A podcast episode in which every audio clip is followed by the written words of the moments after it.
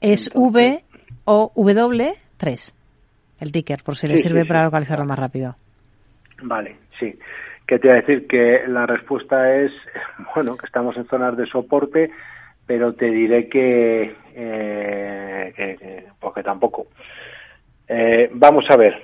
Mm, a ver, a ver, si, lo puedo argumentar. ¿Por qué no y por qué sí con otras que le he dicho y le, he puesto dudas con Celnex y con no sé qué, no sé cuánto? Bueno, por una, por una, por una razón. Porque aún siendo cierto que está en, en zonas de eh, soporte, sobre todo, sobre todo lo que eh, no me, al menos yo no me eh, em, atrevo a decir es, hemos visto un rebote en las, en las, en las bolsas, de acuerdo importante de las cuales pues eh, pues ha participado pues de aquella de aquella manera no entonces eh, es que no sé cómo decirte.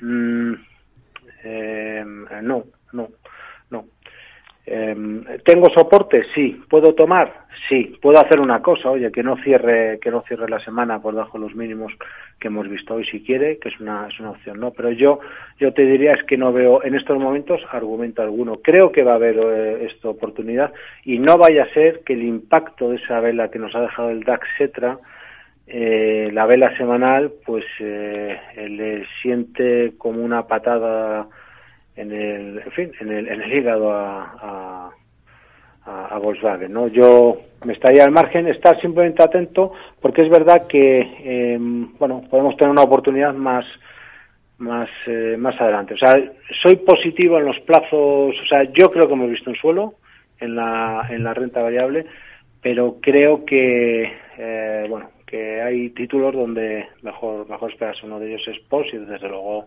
mm. POS y otro Volkswagen, vamos.